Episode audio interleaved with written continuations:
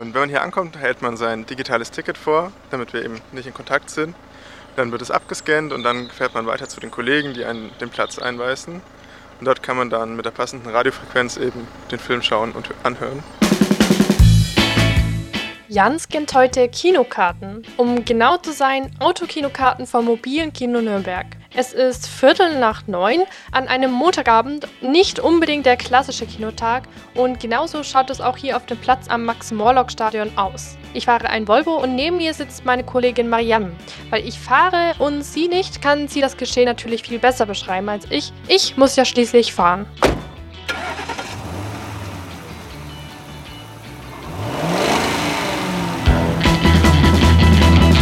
Ja, wir haben Glück, wir haben relativ viel Platzauswahl. Ah, und wird beleuchtet. Wir sind so Personen, die sehen aus, als hätten sie Laserschwerter in der Hand und weisen den Weg, wo wir einparken sollen. Wahrscheinlich werden die Autos so eingeparkt, dass man immer eine Lücke vor sich hat und auf den Bildschirm schauen kann.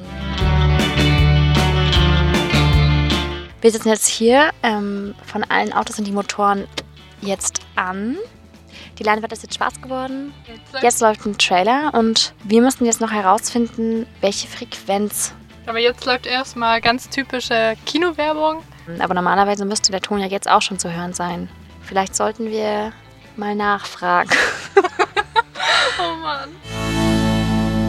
Ja, die großen Technikgenies sind Marianne und ich nicht gerade, aber wir haben was Besseres. Wir sind Radiojournalistinnen und investigativ ist unser zweiter Vorname. Wenn wir Fragen stellen, haben wir immer ein Mikro in der Tasche und ein Interview im Ärmel. Damit bewaffnet steuern wir auf Frank zu. Er ist einer der Menschen, die vorhin diese Laserschwerter geschwungen haben. Vielleicht fällt ihm gar nicht auf, wie investigativ wir hier unterwegs sind. Hallo, Entschuldigung. Ja? Kann ich vielleicht ein paar Fragen stellen? Es sind auch nicht viele Fragen, nur ein paar. Ähm, einmal, ähm, wie viele Autos passen denn hierher ungefähr? Genau genommen 100 bis 120 kriegen wir hier rein. Und ähm, das läuft ja alles übers Radio. Was ist denn, wenn da jetzt irgendwie die Batterie leer wird bei einem Auto?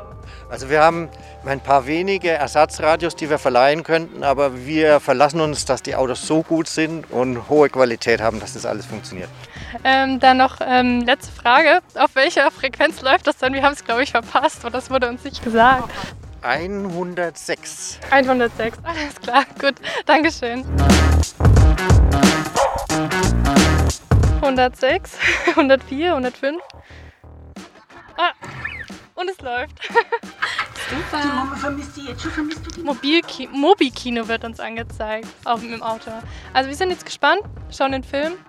Ach, und wir haben Pizza mit dabei. Stimmt. Das, das Coole ist am Autokino, man kriegt wahrscheinlich besser die eigenen Snacks mit ins Kino rein.